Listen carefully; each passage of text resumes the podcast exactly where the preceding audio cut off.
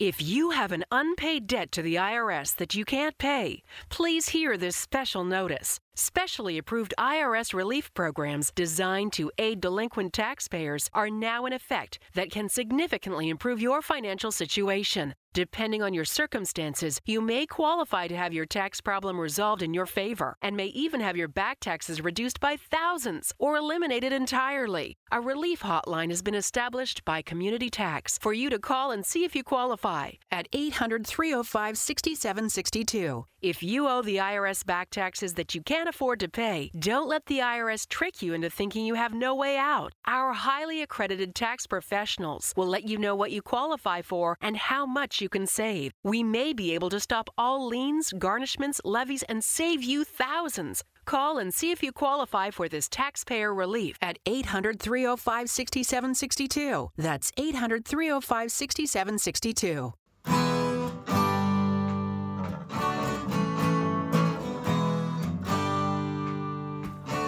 Bem-vindo a mais um podcast do Senhor Tanquinho. Eu sou o Guilherme. E eu sou o Rony. E aqui a nossa missão é deixar você no controle do seu corpo. Olá, Tanquinho! Olá, Tanquinha! Bem-vindos a mais um episódio do nosso podcast. E dessa vez a gente traz o Felipe Piacese. Tudo bom, Felipe? Tudo bem, pessoal, e vocês? Tudo bem por aqui também, Felipe. Para quem não sabe, para quem ainda não conhece, o Felipe Piacese é bacharel em Educação Física pela UCB, aliás, e especialista em musculação e treinamento de força pela UNB. E o que mais a gente pode falar sobre você, Felipe, para apresentar melhor o pessoal que está ouvindo a gente? Pessoal, eu é, sempre fui um apaixonado por esportes, tentei né, ser jogador de futebol, talvez como quase todo menino no Brasil, até jogava direitinho. É, e a minha história com futebol me rendeu duas lesões de ligamento cruzado anterior, o que me fez me tornar um especialista prático em reabilitação de, de joelho, pela minha própria experiência. Bom, depois de formado e pós-graduado, eu também já dei aula em faculdades, já dei algumas palestras em algumas faculdades e academias, tanto em Brasília como em Minas. E também já coordenei academia, faço musculação há 15 anos, faço uma dieta que nós chamamos de primal ou primitiva desde 2013, quando eu conheci o Dr. Souto e o blog dele. E basicamente é isso. Ah, que bacana. E a gente se pergunta, né, como que você se interessou pela alimentação? Como que foi essa mudança da alimentação anterior, possivelmente tradicional e tal, para alimentação primal, palha, enfim, mais baseada em comida de verdade? Que paradigmas foram quebrados nesse processo? Então, é bem interessante isso. Uma ótima pergunta. É... Por volta de 2010, eu estava lendo uma daquelas revistinhas, seleções, Reader's Digest, não sei se vocês já viram, e aí tinha uma entrevista de um camarada chamado Gary Taubes, é, e a capa da revista era Coma Isso e Emagreça, e era é, Coma Ovos e, e Bacon, né? era, era um ovo e um bacon, e emagreça. E aí eu, na, na época, eu já estava terminando a faculdade, mas eu não me interessava muito por nutrição. E eu li essa, essa reportagem e falei, caramba, isso que esse cara tá, tá falando faz muito sentido. E aí eu emprestei essa revista para um amigo meu que queria emagrecer. E ele sumiu com a revista. Eu passei uns dois, três anos atrás dessa, dessa referência, dessa, dessa reportagem, para eu me aprofundar nesse assunto. E aí, jogando termos que eu me lembrava da, da, da entrevista, eu cheguei a um resumo do, do Why We Get Fat, do, do livro do Gary Taubes, que tinha no, no site do Dr. Souto, no blog dele, né? E aí eu comecei a devorar o, site, falei, cara, que loucura isso, e achei fantástico. É, durante muito tempo na minha vida eu pensei em cursar nutrição, para que eu pudesse oferecer isso aos meus clientes, essa abordagem. Só que aí eu me casei com uma nutricionista que também acreditava já em comida de verdade e aí a gente começou a se atualizar sobre a questão da, dos lipídios e da, enfim, da não relação com doença cardiovascular e, ingestão lipídica, de boas gorduras, né, igual se fala. E foi assim. Ah, legal, Felipe. Essa história também é bem parecida com a de muita gente, inclusive a nossa, de começar lendo, né? Ter um aprendizado com o blog do Dr. Souto. E agora a gente separou para algumas perguntas que a gente fez para os nossos leitores numa postagem no Instagram e no Facebook. Que foi você, inclusive, que sugeriu né, fazer essa, essas perguntas. Foi muito legal que muita gente participou deixando pergunta lá.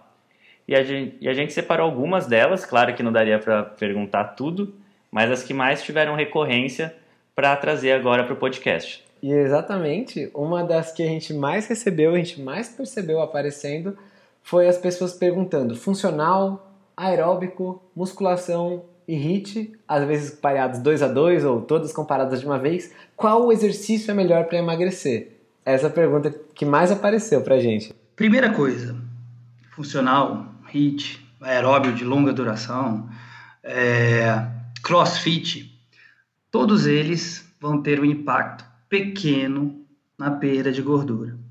Falando objetivamente, falando em estudos que vão separar bem as intervenções, eles vão ter um impacto pequeno. No que eles têm um impacto muito grande? Na aderência à alimentação saudável. A pessoa começa a fazer um exercício físico, começa a se empolgar com aquilo, é, e o entorno do exercício passa naturalmente a ser é, emagrecedor, digamos assim. Ou seja, então a pessoa, poxa, nossa, eu estou treinando legal, é, começa a se informar sobre alimentação, começa, é, pode procurar um, um nutricionista, é, e aí a alimentação vai ter um impacto maior. E não só isso, começou a se exercitar bem, começou a treinar com frequência, passa a pensar em ter uma vida mais saudável, ou seja, dormir mais cedo, dormir mais, beber menos bebidas alcoólicas, ou seja, práticas que é, atrapalham o emagrecimento, ou na verdade engordam, então tudo isso começa a conspirar, né? começa aquela bola de neve de efeitos positivos que eu chamo.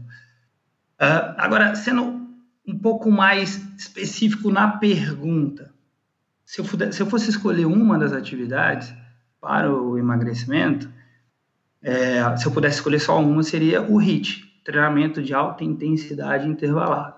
Agora, é importante também que a gente fica assim, ah, o que é o HIIT? O HIIT é um, uma atividade física composta por esforços de curta duração e alta intensidade, que elevam muito a frequência cardíaca, é, intercalada por momentos de é, repouso absoluto ou mesmo o que a gente chama de descanso ativo, que seria um, movimento mais suave, que faça com que a frequência cardíaca caia. O crossfit tem essa característica. Você tem momentos de alta intensidade e momentos de repouso. A musculação pode ter também essa característica. Entenderam? Uhum. Então ela é muito mais uma característica do tipo de treinamento, é, baseado pela intensidade Exato. e pe periodizando ela, né, alternando períodos de alta e baixa intensidade, do que um tipo específico de ah, corrida, por exemplo. Exato. Exatamente. Você pode fazer o treinamento de alta intensidade intervalado de diversas formas.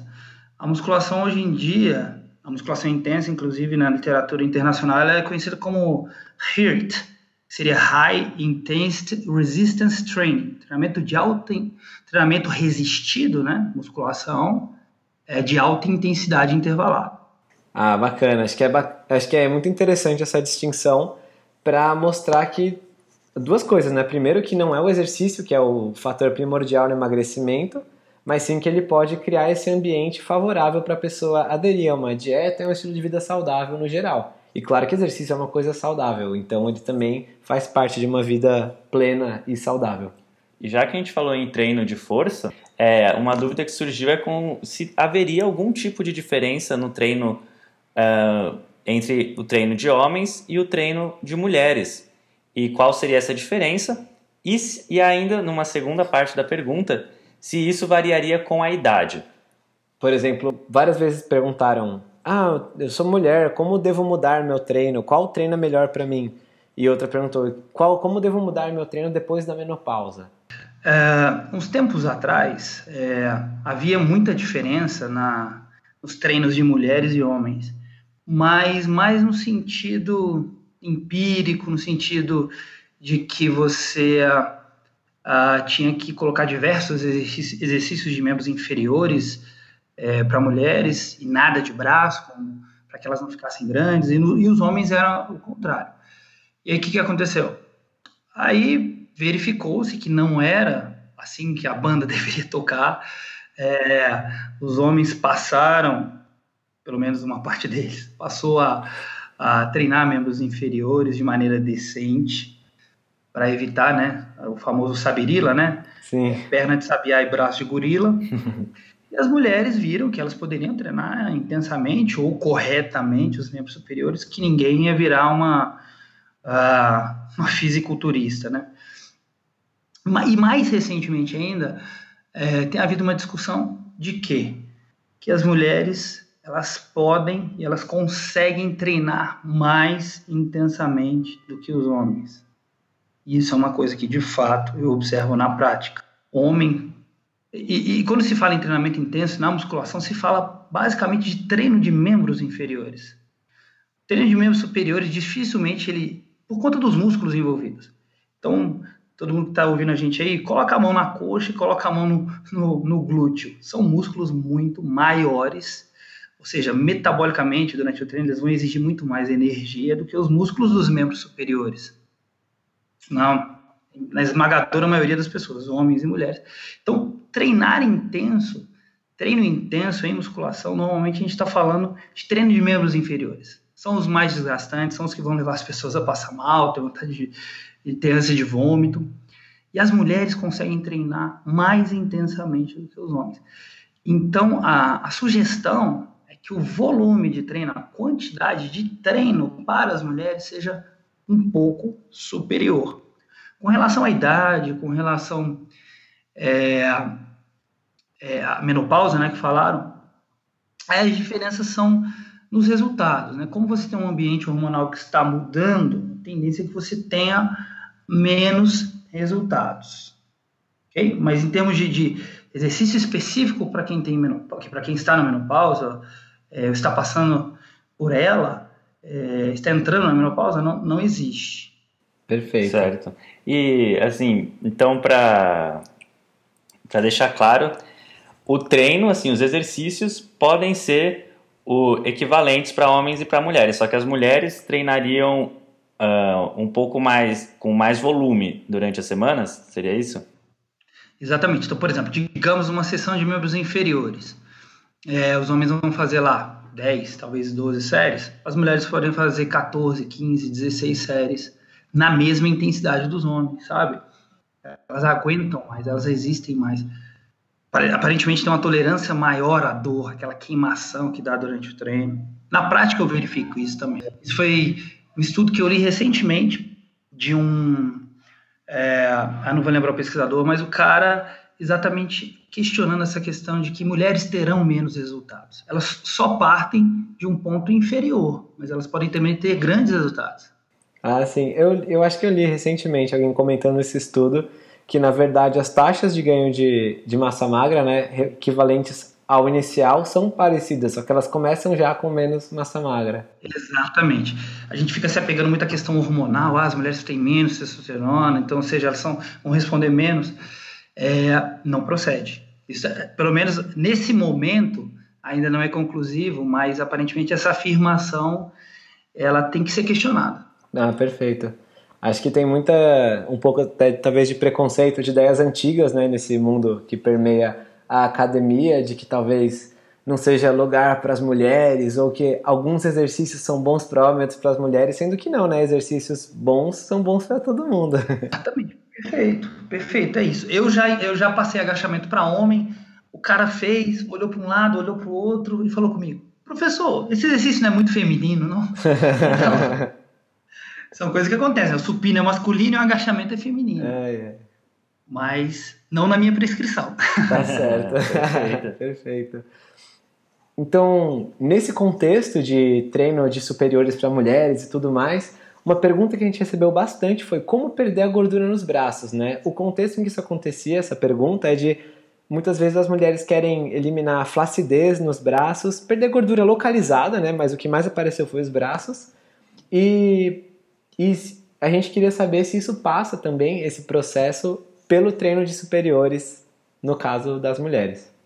Essa é uma questão que eu recebo todo dia. Todo dia alguém me procura querendo perder gordura numa determinada parte, na cintura, no culote, na parte abaixo do umbigo. E assim, uh, em linhas gerais, não existe perda de gordura localizada. Agora, o que é com exercício físico? O que é interessante? Alguns estudos mostram perda de gordura é, específica em braços, ou seja, aparentemente é, treinar membros superiores intensamente irá favorecer a perda de gordura nos braços. É, e esse efeito, esse, esse, fenômeno nunca foi observado em nenhuma outra parte. Então, infelizmente, não existe exercício para perder gordura abaixo do, do umbigo, para afinar a cintura, aquelas flexões de tronco lateral que é, o pessoal vive fazendo academia, aquilo é um risco para a coluna, eu nunca prescrevi aquilo e desaconselho completamente. Eu até postei no meu Instagram uns tempos atrás um estudo de uns pesquisadores eu sei que tinha um pessoal da Colômbia e tem um pesquisador esquerdo, que é um cara, que é um espanhol que é bem famoso, que os caras queriam verificar a perda de gordura localizada. Então eles apelaram, eles colocaram os caras para fazer, os voluntários para fazer, acho que quatro semanas de, de, três vezes por semana leg press numa perna só, tipo centenas de repetições. E esse treino levou a perda de gordura é, em várias dobras cutâneas, exceto numa dobra cutânea na do membro que treinou. O membro não treinado, ou seja, se eles fizeram com a perna direita, a, a perna esquerda perdeu gordura, a perna direita não perdeu gordura. Parece que o corpo falou assim: não, esses, esses malucos aqui, ele tá querendo perder gordura nessa perna, não vou, vou avacalhar, vou fazer uma sacanagem, não vou perder gordura nessa perna. Então, esse estudo é bem interessante, está lá no meu Instagram. Depois, se alguém quiser acessar, eu posso marcar a pessoa lá. E, e com, então, concluindo, não há perda de gordura localizada. Ah, ótimo, é, legal. É o que a gente sempre fala, né? Que é, você vai perder gordura como um todo, né? Não localizadamente, localizadamente onde você estiver treinando. E muitas vezes vai perder na hora num lugar que você não quer. Parece que vai afinar, às vezes, no caso de homens, que a gente vê, afina o braço primeiro, mas aquela pochete custa para sair, né? Tem um padrão genético aí que vai ditar mais ou menos a ordem de onde as coisas vão sair. O que, que acontece muitas vezes, vezes também, Guilherme? O Ronei, o, é, o que eu falo é o seguinte: a satisfação com o treino ou a dieta, elas dependem de uma expectativa prévia. Então, digamos que é, a gente tem aqui o, o, o, Maurício. O Maurício queria perder 5 centímetros de circunferência abdominal em 3 meses. Ele perdeu é, e, e, o Pedro queria perder 10 centímetros de circunferência abdominal em três meses. O Maurício perdeu é, 5 centímetros. O Pedro, dos 10 que ele queria perder, ele perdeu 8. O Maurício está extremamente satisfeito. E o Pedro, que teve uma grande perda, está insatisfeito, mesmo tendo tido um excelente resultado, até superior ao Maurício, entendeu? Então, a gente quer que aquela gordurinha abaixo do umbigo ela suma antes de qualquer coisa ela está sumindo. Mas a nossa expectativa é tão grande naquela região que a gente não consegue reparar que a gente está tendo bons resultados. Exatamente. E falando em perder gordura, um outro ponto que o pessoal sempre pergunta também, e perguntou hoje, não foi diferente, é que é a questão de perder gordura e ganhar massa muscular ao mesmo tempo. Então as pessoas querem saber se é possível ganhar massa muscular enquanto emagrece e também uma segunda pergunta, né, uma outra forma dessa pergunta é se precisa emagrecer antes de começar a treinar.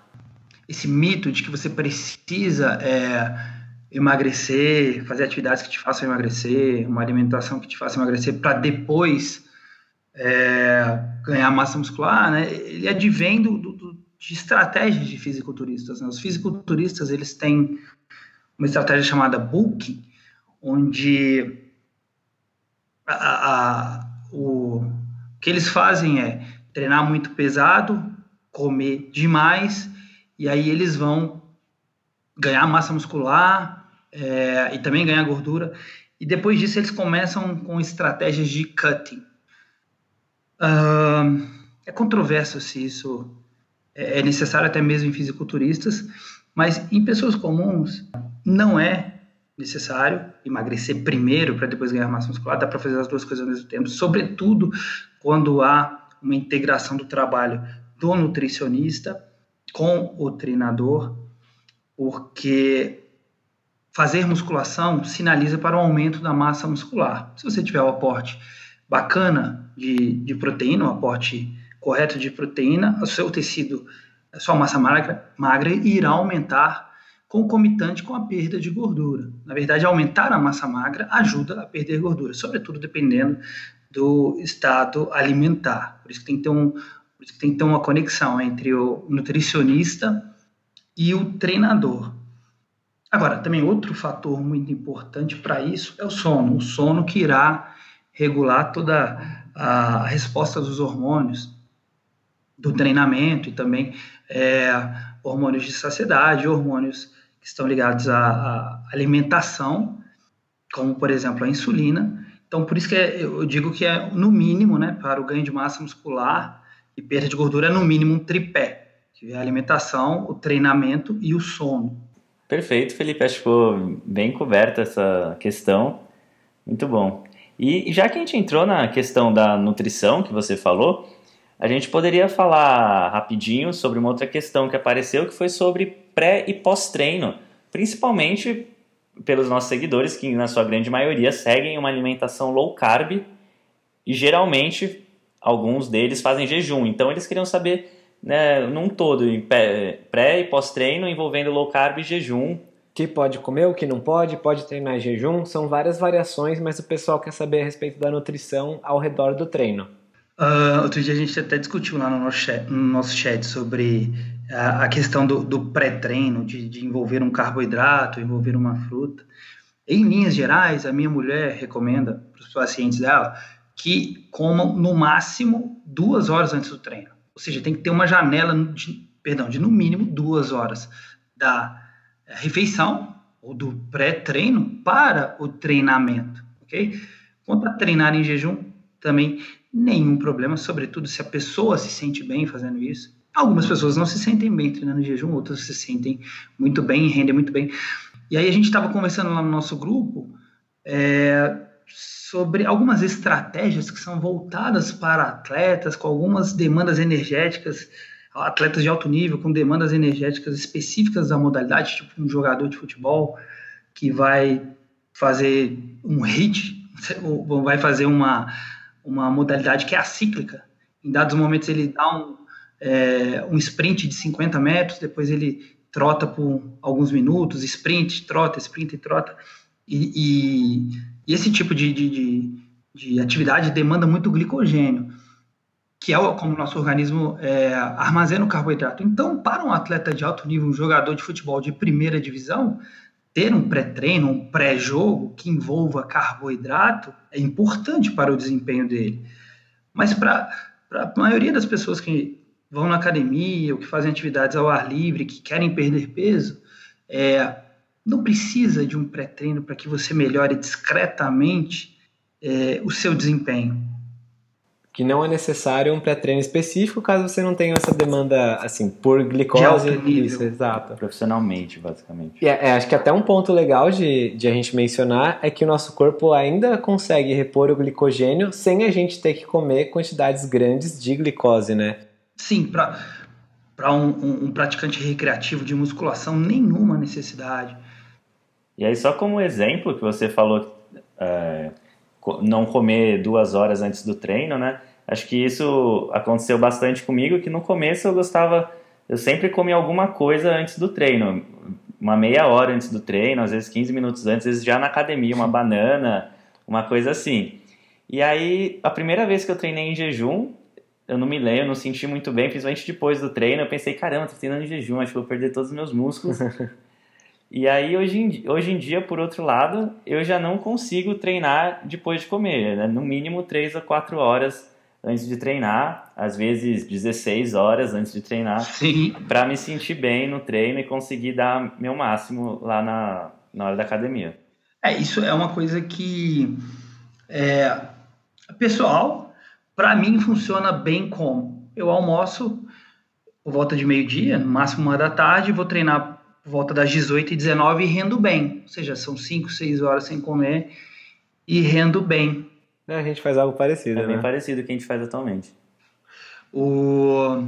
Agora, o pós-treino também. Preciso levar whey protein, chacoalhar meu, meu whey protein no meio da academia, 5 segundos depois de terminar o treino, para não catabolizar? não, não precisa. De fato, depois do treino, seu corpo ele pede proteínas. E se você quiser realmente anabolizar, ou seja, ganhar massa magra, você tem que ter uma ingestão proteica interessante nas horas seguintes ao treino. Mas não precisa ser 5 minutos, 15, uma hora. Acho que até 4 horas tá bacana. E não só essa primeira refeição importa, como as demais, nas próximas 48 horas, também terem é, um aporte proteico adequado. Ah, exatamente. Acho que é interessante enfatizar isso porque, por um lado, a gente vê muita gente com essa mentalidade antiga de que a gente teria uma janela anabólica de 5 minutos, né? Se eu não tomar meu whey, não vai ter valido nada o treino, é, vou catabolizar. E por outro lado, a gente tem pessoas que começam a se empolgar nesse mundo de low carb, jejum, se sentem bem, e por vezes elas treinam em jejum e mantêm o jejum depois por horas, horas, às vezes muitas, sendo que quando o objetivo, especialmente a hipertrofia, talvez essa não seja a melhor ideia. Não, é, aí não é a melhor ideia. E aí, para quem é magro, é, quem está nos ouvindo é magro e quer hipertrofiar, não quer é, queimar tanta gordura, aí é até bem-vindo um carboidrato junto com a proteína pós-treino. Pós-treino, entendam, não imediatamente após o treino, minutos depois. Pós-treino, uma hora, duas horas, depois você tiver tomado um banho. Qual é a melhor coisa para tomar, tomar depois do treino? Um banho. E aí é legal um carboidrato para que a insulina se eleva, né? se eleve. A insulina ela tem uma ação anabólica, ela, dependendo do, do, estado alimentar e do treinamento, ela vai ter uma ação no tecido magro, na massa magra, ela aumentar a massa magra. Isso também é bem documentado, né? Até fisiculturistas usam insulina para como anabolizante.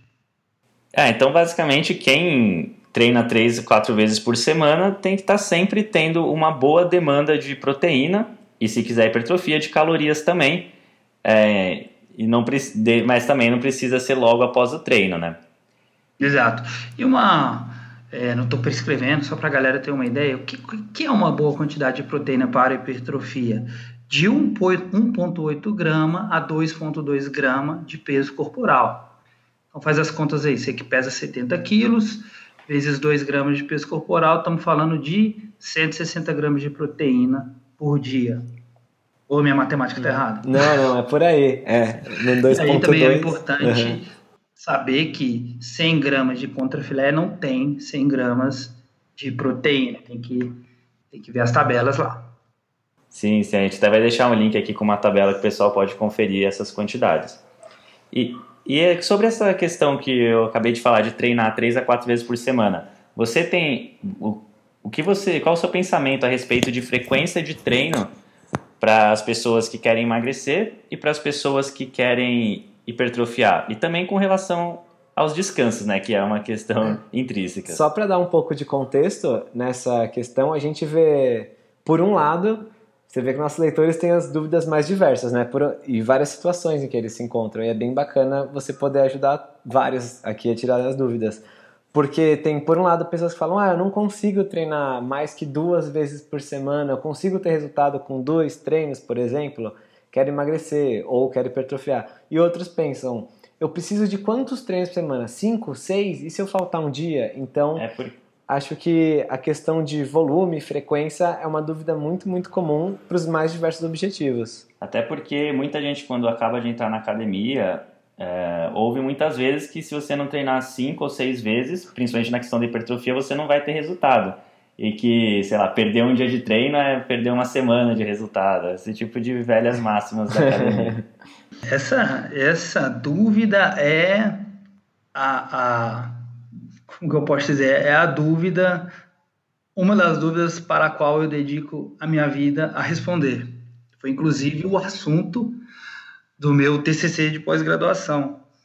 Eu fiz uma revisão sistemática para saber quantas vezes por semana as pessoas precisam treinar para ter resultados. Não sei nem se, se eu vou conseguir responder essa pergunta de uma maneira simples e clara. Mas vamos lá. Existe um livro chamado Body by Science, ou seja, o corpo pela ciência. Uhum. Que defende que você treine uma vez por semana, faça treinamento de força, né? Musculação uma vez por semana. Bem intenso. Bem intenso. Uhum. Uh, então, de cara, a gente já. E, e na, a minha revisão mostrou que você pode treinar duas, três ou quatro vezes, que era o número máximo de vezes que os estudos mostravam, e ter bons resultados. O que é muito importante, porque é muito importante saber disso, porque, salvo engano, é, 70% da população, ou um pouquinho menos, é sedentária, é, percentual de pessoas que não estão em academias ou não fazem treinamento é, com pesos é, é maior ainda, e muitas delas não o fazem pela falta de tempo. Exatamente em cima da pergunta, da, em cima da, do comentário de uma das pessoas, que falou: Ah, eu posso treinar duas vezes por semana, vou ter resultado com isso? Você vai ter resultado com isso. Então, a quantidade de vezes é, que você pode treinar é uma pergunta cuja resposta é, depende. Porque um treinamento de muito intenso que danifique demais as fibras musculares, há estudos que mostram que você precisa de 10 dias para que seus músculos se recuperem completamente, 10 a 14 dias. Entende? Então é um treino que você deveria fazer uma vez a cada 14 dias. Bom, ah, professor, eu quero treinar seis vezes ou sete vezes por semana. Precisamos reduzir a intensidade desse treino mas é possível. Treinar duas vezes, vamos aumentar a intensidade, vamos fazer um treino que a gente chama de tensional, vamos é, pegar mais pesado, certo? Danificar mais a, a, as fibras musculares. Então dá para fazer e dá para ter resultado com várias frequências semanais. De maneira ideal para treinos intensos, é, eu sugiro três a quatro vezes por semana. Entendido. Aí, mais do que isso, teria que se reduzir um pouco a intensidade. Exatamente. E para menos vezes por semana, como seria, como que mudaria? Aumentaria essa intensidade ou colocaria mais volume por Aí sessão? Aumenta a intensidade e o volume, é, grosseiramente contabilizado pelo número de séries. É, digamos que para treinar quatro vezes por semana, a pessoa faça seis séries por dia. 6, 6 a 8 séries por dia. Professor, o que, que são 6 a 8 séries por dia? Por exemplo, de membros inferiores, duas séries de leg press, duas séries de agachamento, duas séries de mesa flexora, duas séries de algum exercício de panturrilha. Estamos fazendo, estamos falando de oito séries. Uhum. Para duas vezes por semana, né? E também oito séries para exercícios de membros superiores.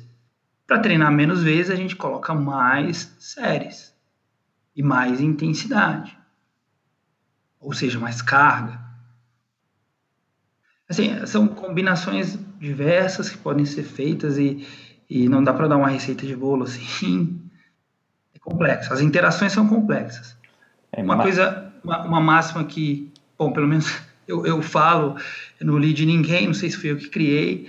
Se alguém falou antes de mim, me perdoe, mas eu não te li. É o seguinte: a magnitude do estresse ou seja, do treinamento deve estar ligada à magnitude do descanso, ou seja, do, da, do intervalo entre sessões. Não, muito boa a resposta. E mais uma vez, tanto é o que a gente sempre fala para responder as questões ligadas a low carb, emagrecimento e dessa vez a exercício, a palavra é depende, né? Depende de uma série de fatores, é impossível dizer assim sem ter um contato direto, né, um a um com a Exatamente, sem uma anamnese. E tem mil jeitos de fazer funcionar também, baseado em um monte de coisas, em interações diversas e até mesmo preferências. É, variáveis, perfeito. Preferências. Agora, uma, uma coisa, uma dica, aproveitando o gancho, uma dica é, geral que, que vai funcionar bem para 90% das pessoas. Não treinar com dor muscular. Então, por exemplo, digamos que se treinou na segunda-feira, membros inferiores e o professor disse que na quinta-feira você deveria treinar de novo membros inferiores. Mas ainda está com uma dor muscular. Não treina, adia o treino. A dor muscular indica que as fibras ainda não estão restabelecidas. O nosso objetivo é a cada sessão não só ter as fibras restabelecidas, como que elas estejam num nível um pouco superior ao da sessão anterior, é o que a gente chama de supercompensação. Você, você estressa, você tem aquele período longo de recuperação, e aí, além de se recuperar com relação à sessão anterior, o corpo vai te dar um pouquinho a mais, porque ele não quer sofrer tanto. É uma resposta, digamos, evolutiva. No contexto evolutivo, se o sujeito estava levantando pedra para construir uma, uma casa, o corpo tem a tendência de aumentar a força e a massa muscular. E aí a gente sabe que o descanso é fundamental nesse processo. Sim. Ótima, é. ótima dica essa. Conceito de antifrágil, né? Você se torna mais forte a cada interação. Com o estímulo, desde que ele não aniquile você completamente. Exatamente. Não sobre. Perfeito. Exato. Não sobrepor os treinos. Há muita sobreposição de treinos. No afã de conseguir mais resultado. Então, Felipe, muito boas as respostas que a gente teve até agora. É realmente uma verdadeira aula. É, e a gente queria fazer uma penúltima pergunta, assim, geral, antes de fazer uma última pergunta que é mais pessoal que a gente sempre costuma fazer por aqui. Essa pergunta que eu gostaria de fazer agora é com relação ao momento de pré e pós-treino, mas não relacionado à alimentação, e sim ao exercício em si. E essa dúvida apareceu bastante, né, hoje também, que é se as pessoas devem fazer algum tipo de aquecimento ou alongamento antes do treino, e se esse aquecimento deveria ser, por exemplo, um aeróbico ou um aquecimento no próprio exercício, com peso, só que com menos carga. E a mesma coisa para o pós-treino, se deveria haver um alongamento. É, do pós-treino é basicamente alongamento, né? Ou esfriamento. É, esfriamento. Quais são as recomendações para esses períodos? Muito legal. O que a gente sabe? Fala, vamos falar em esportes. Então vamos falar de basquete, futebol, é, esportes com intensa movimentação, troca de direções. Não é legal alongar antes da prática. Por quê?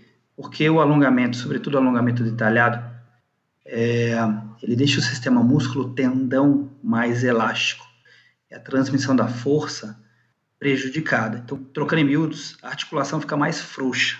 Então, não é legal alongar antes desse tipo de, de prática. É, treinamento de força, falando aí, é, se você é uma pessoa que pega muito peso mesmo na academia, também não é legal alongar. Então, em linhas gerais, para o praticante comum de atividade física, é, recomenda-se apenas o aquecimento, que pode ser o aquecimento específico, conforme vocês mencionaram, um peso mais leve no primeiro exercício da série. É, inclusive, eu tenho um vídeo, a gente vai disponibilizar no meu canal no YouTube, onde eu demonstro e explico o que é um aquecimento específico. Ou, caso a pessoa prefira, pode fazer seu, seu exercício aeróbico, sua caminhada na esteira, os seus 5 minutos, 10 minutos de elíptico, sem problema nenhum. No pós-treino, que eu recomendo, também de novo falando para o sujeito comum, para a pessoa comum que quer emagrecer e ou hipertrofiar, alongar de maneira invertida, alongar os membros inferiores após o treino de membros superiores, e alongar os superiores após o treino de membros inferiores. Quanto? Se for estático, né, aquele alongamento parado, 30 a 40 segundos em cada posição, nas posições, numa posição que seja desconfortável. Não pode ser aquele alongamento. É, a gente fala assim, ah, eu adoro alongar. Aí eu vou lá e falo, é mesmo, vamos ver aqui. a pessoa passa a odiar alongamento. Tem que ser uma posição desconfortável. É, para que gere uma adaptação, para que gere uma melhora é, na, na flexibilidade, na mobilidade das articulações sobretudo nos membros inferiores, a cadeia posterior que a gente fala, né, panturrilha, glúteos e isquiotibiais, posterior de coxa, normalmente são encurtados, as pessoas não têm muita mobilidade. Então, o alongamento nessa cadeia é bastante interessante para que melhore a execução dos exercícios, para que tenha uma velhice mais mais mobilidade. Então é isso. Entendido. É legal essa parte dos posteriores a gente ressaltar porque hoje em dia na nossa sociedade a gente passa muito tempo sentado, né? E não foi assim que a gente evoluiu a maior parte da nossa história. É, você, na verdade, vocês poderiam fazer um, um post, um podcast só falando sobre comportamentos contemporâneos que trazem malefícios para o organismo. De alimentação, a, a, passar muito tempo sentado, a evacuar sentado e não de cócoras, é muita coisa que a modernidade estraga na nossa vida, digamos assim. Show, a gente já vai anotar essa ideia aqui porque achei ótima, gostei. e por fim, como que o pessoal pode conhecer mais do seu trabalho, né? Você pode falar agora pra gente o seu site, Instagram, outras mídias sociais que você tivesse, esse citou canal do YouTube, e também já aproveitar para deixar uma mensagem final, se você quiser e tiver alguma, para o pessoal que está ouvindo aqui a gente. Bom, é, pessoal, meu Instagram, né? Felipe Piacese, que é arroba fpiacese. O meu site é o treinoqualitativo.com.br e no Instagram procura também pelo meu nome, Felipe Piacese.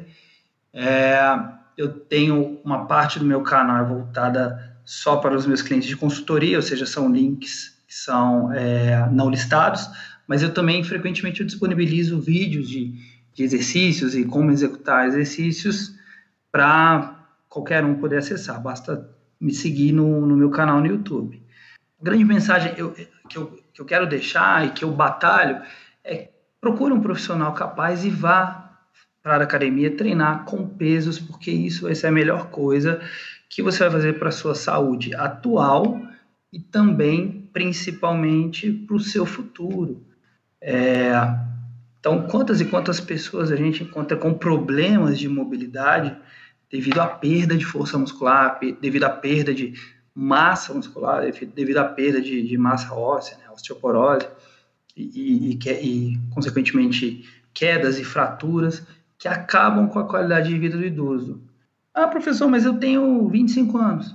Tudo bem, você não vai ter 25 anos para sempre. Começa a fazer uma poupança. Ou seja, começa a treinar com pesos agora e colha resultados maravilhosos no futuro.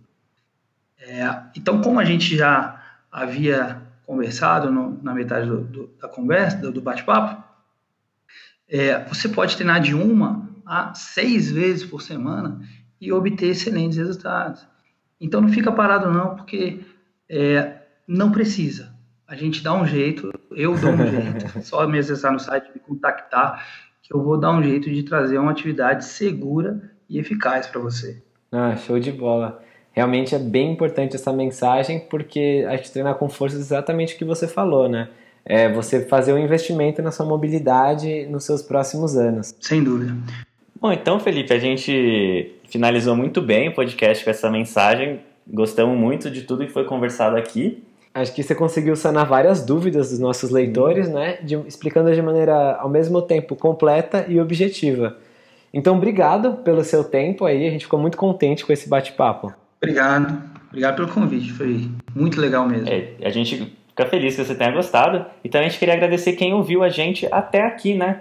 Realmente foi mais de 40 minutos de conversa, muito enriquecedora. E se você ouviu até aqui e gostou do que a gente falou, então, por favor, deixa seu comentário e sua avaliação 5 estrelas lá no iTunes para a gente ser divulgado para cada vez mais gente, esse conhecimento chegar a cada vez mais gente. É isso aí, a gente faz o podcast para vocês, a gente agradece quem mandou pergunta, quem comenta, quem ouve cada episódio, quem deixa avaliação, porque é isso que faz o podcast ter sentido, a gente conversar com esses profissionais excelentes, como é o caso do Felipe, para trazer cada vez mais informação para todo mundo, porque todo mundo tem direito a ter uma vida saudável e feliz.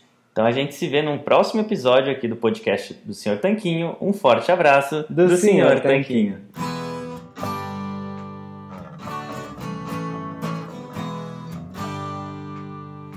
Você acabou de ouvir mais um episódio do podcast do Senhor Tanquinho.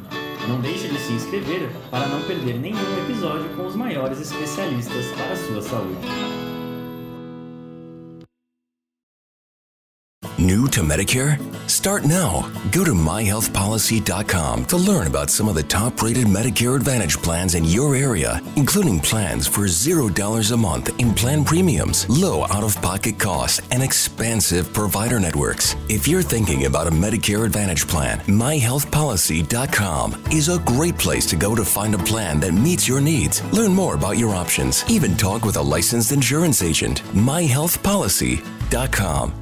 New to Medicare? Go to myhealthpolicy.com. With myhealthpolicy.com, you can compare plans from some of the nation's top insurers. Start now to find a plan and apply online. myhealthpolicy.com makes it easy to find a Medicare Advantage plan in your area, including plans for $0 a month in plan premiums, low out of pocket costs, and expansive provider networks. My decision, my Medicare. MyHealthPolicy.com. New to Medicare? Start now. Go to MyHealthPolicy.com to learn about some of the top rated Medicare Advantage plans in your area, including plans for $0 a month in plan premiums, low out of pocket costs, and expansive provider networks. If you're thinking about a Medicare Advantage plan, MyHealthPolicy.com is a great place to go to find a plan that meets your needs. Learn more about your options, even talk with a licensed insurance agent. MyHealthPolicy.com. New to Medicare? Go to myhealthpolicy.com. With myhealthpolicy.com, you can compare plans from some of the nation's top insurers. Start now to find a plan and apply online. myhealthpolicy.com makes it easy to find a Medicare Advantage plan in your area, including plans for $0 a month in plan premiums, low out of pocket costs, and expansive provider networks. My decision, my Medicare. MyHealthPolicy.com com.